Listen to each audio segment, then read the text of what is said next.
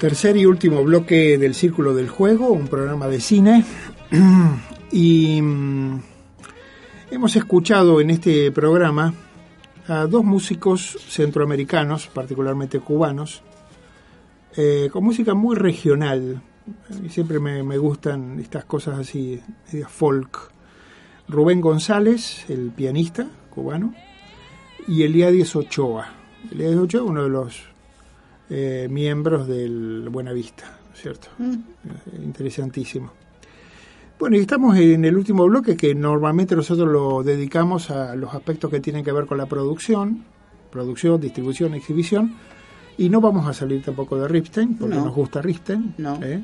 Pase lo que pase. Aparte, él tiene ya formado una, una idea de, de, esto que es la producción cinematográfica. Y parte de algo muy interesante, él, hay, hay, un dato objetivo que también nos pasa a nosotros acá en, la Argentina, que el cine de autor no tiene salas comerciales para, para exhibir y la mayoría de la gente no, entonces no tiene acceso a ver este, eh, la, enorme cantidad de películas de autor que hay en Latinoamérica, ¿cierto?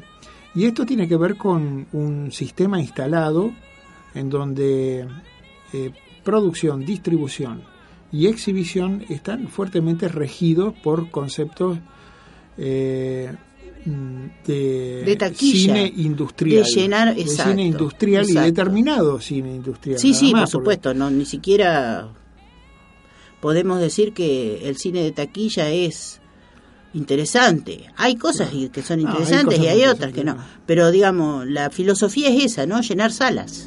Llenar salas. Llenar salas. A mí me parece que básicamente es eso, llenar, garantizar que las salas estén llenas. Claro. Eh, también hay una cosa que las salas están llenas para determinado, porque la gente está como eh, estandarizada, en tanto espectadores, a, ver cierto tipo de cine. Seguro. Y a considerar bueno y, divertido cierto tipo de cine. Básicamente las producciones norteamericanas, que son las que están en el pináculo desde hace ya un par de décadas en la, eh, en la recaudación de cine, ¿no Exacto. recaudación que digamos que es una industria formidablemente retributiva en términos económicos, no solamente por el cine, que ya de por sí, por la exhibición cinematográfica y la taquilla, que ya de por sí es una, manejan cifras increíblemente enormes, sino por todo el merchandising que está asociado a esto. además, además. Que muchas veces superan dos y tres veces el, la recaudación en cine. O sea que esto realmente es un negocio enorme, fenomenal, eh, contra el cual tiene que competir un cine de autor que, gracias, si se puede hacer. Sí, además, además por ahí eh, uno, uno que, digamos, nosotros que hemos tenido la posibilidad de, de, de, participar básicamente en lo que es el Festival de Mar del Plata, que quizás le dediquemos algún programa porque me parece que es una instancia importante de, de exhibición de cine, porque ahí podemos ver mucho cine. Claro, y cine que no se ve después nunca más. Exactamente. Eh, bueno, personalmente me pasó, eh, a Ripstein lo conocí en un festival de cine. Al cine de Ripstein lo conocí en un festival de cine que tuve la enorme oportunidad de ir, de las tantas veces que pude ir, de conocer una cantidad de otro cine que no tenía la menor idea de que existía.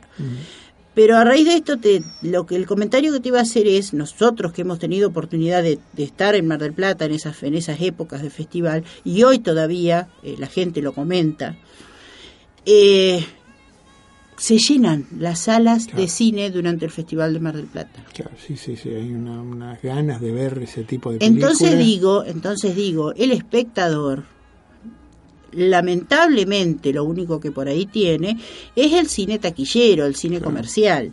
No es que el espectador no quiera o rechace este cine, no lo puede ver. No lo ve, no, no sabemos. no sabemos si lo rechaza o no porque no lo puede ver. Exactamente, exactamente. Yo hay una cosa linda en el Festival de Mar del Plata y en el Festival del Bafisi también, lo que yo en particular al Bafisi no voy por otras cuestiones, pero el Festival de Mar del Plata me parece más amigable, por lo menos a mí. Eh, y es que uno va como espectador a experimentar. Exacto. El espectador común no va a experimentar al cine, ¿no? No, conoce el concepto, no entiende el concepto de ir a experimentar. Cuando va a ver una película, va a ver, Avatar. Sí. No cabe duda. Va a ver Avatar, va a ver, eh. va a ver, ese espectáculo fascinante en, esa caja negra que es el cine y que lo atrapa durante dos horas o tres horas en el caso de Avatar y lo, digamos, lo instala en una realidad fantástica. Y ojo, yo quiero decir lo siguiente, porque por ahí de algunas palabras se puede derivar otra idea. Eh, yo aprecio y valoro y disfruto enormemente de ese tipo de cine. A mí me gusta el cine americano en, todos sus formatos. Lo que es insoportable es la hegemonía. Eso es insoportable. Claro, eh, hay que, es válida tu aclaración. No es que estemos en contra del cine americano. Estamos en contra de la hegemonía, de que no se muestre otro cine. Eh, no se muestre otro cine. Cuando se inaugura acá, se inaugura, se estrena una película norteamericana, todas las salas, pero aún en ciudades chiquitas, nosotros estamos en Paraná, que es una ciudad relativamente pequeña de la, Argentina, eh, todas las salas están dedicadas a esa película. Sí. ¿Y cómo puede ser? ¿Cómo puede ser? Eh, vamos a Santa Fe, que está muy cerca de la ciudad de Paraná, que es otra ciudad y otra provincia, y está dedicada a veces de las eh, cuatro o cinco salas que tienen, cuatro, tres o cuatro están dedicadas a esa película. Tal cual. Eso me parece que es priorizar algo, ¿no? Y hay un una concepto lectura, en esa, exacto, hay un concepto en esa priorización. Sí, tal cual. Y después no encontrás otro cine. No. Excepcionalmente uno ve cada tanto, bueno, que se estrena una película de un director argentino, latinoamericano, bueno, latinoamericano menos, porque en Argentina acá la verdad que se, hasta yo diría que se desprecia a los otros directores, ¿no es cierto? Pero es el estreno y olvídate. Ah, no, por más, no, hablemos de ciclos de cine. Yo este, empecé a vincularme con el cine cuando existían en Buenos Aires los viejos ciclos de cine de la de la hebraica, del, cine, de una sala que se llamaba la hebraica, maravilloso. O sea, ciclos completos de directores ignotos para Digo, la mayoría de la gente. Eh, a vos tenías tu experiencia, tuviste tu experiencia en Buenos Aires y yo tuve la experiencia acá con el Cine Club. Claro, bueno. Acá los que los que conocen Paraná y son tienen más de 40 como yo, va largos más de 40, el Cine Club que se proyectaba en el Salón del Palacio de Educación. Claro, en ese empecé a, conocer otro cine. Sobre todo, ¿por qué? Porque era una época, cuando yo recién ingresé a la facultad, que se veía el cine post-dictadura. Entonces era ir y así, comerse esas películas, porque en otro lado era muy raro verlas. Entonces me parece que por ahí esos espacios alternativos de, proyección es válido este, reflotarlos. Es válido reflotarlos. Eh, bueno, nosotros tenemos nuestra, nuestro plan de nuestro proyecto, que empezamos el año pasado, que está bastante bien. Pero sé que siempre tiene como un tono de clausurado eh, los cineclubes ahora. Eh, da la sensación de que son para gente como un poco que busca algo en especial, una película, sí, sí, sí no está orientado al público en general. Y por ahí cuando vos ves o le decís o promocionás, o... bueno, pero eso es un cine raro. No es, un cine raro, es un cine que, ah, pero hay que ir a pensar, es un poco trabajoso. El espectador no quiere pensar, no va a una sala para ponerse a reflexionar. No es esa lo que está instalado. No debería Yo creo ser que no debería, uno no debería lo que está instalado es que va a, a disfrutar de una experiencia alucinante, porque es exactamente que alucina, que alucina. Eh, y ese es el gran disfrute. Y la verdad es que el cine americano ha llegado a tales niveles de producción y ejercicio del lenguaje que verdaderamente es fascinante, es espectacular.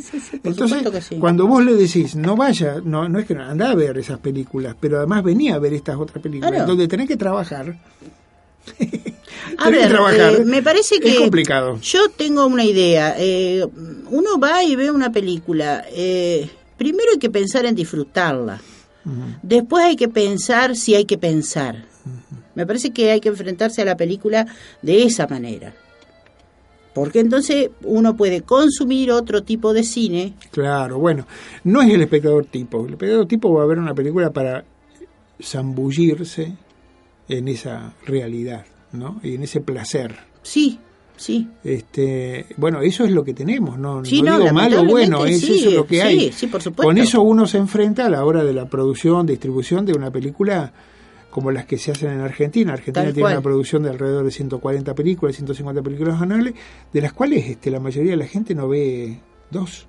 No, tal Dos, cual. no, no es simbólico, la, No, dos, tres películas, sí, sí, nada más. Es, es la estadística. Es la estadística. Lamentablemente, o sea, lamentablemente es, así. sí, sí, tal cual. Bueno, hay, hay un problema ahí de hegemonía durante muchos decenios de cierto tipo de cine que es en realidad el único cine que el espectador común entiende como cine. Tal cual. El resto cual. es algo raro, de muchachos muy bien intencionados, pero no, es, no llega a completar la idea de, De cine, cine, de cine, este otro cual, tipo de cine, cual. ¿no es cierto? Bueno, Riften, que no es un experimentador, No. digamos, desde el punto de vista técnico, no es en realidad un experimentador, sino que utiliza ciertas herramientas de los clásicos, ha logrado de alguna forma este apenas romper con eso, pero eh, aún así está muy lejos de los grandes monstruos Sí, sí, que él de- menciona sí, en más de una cual. oportunidad como Tarantino, Exacto. como Spielberg, como Lucas, cómo competir con esos tipos que en un momento dice que tienen 80.000 copias en todo el mundo simultáneas, ¿viste? ¿Cómo competir con esos monstruos? no?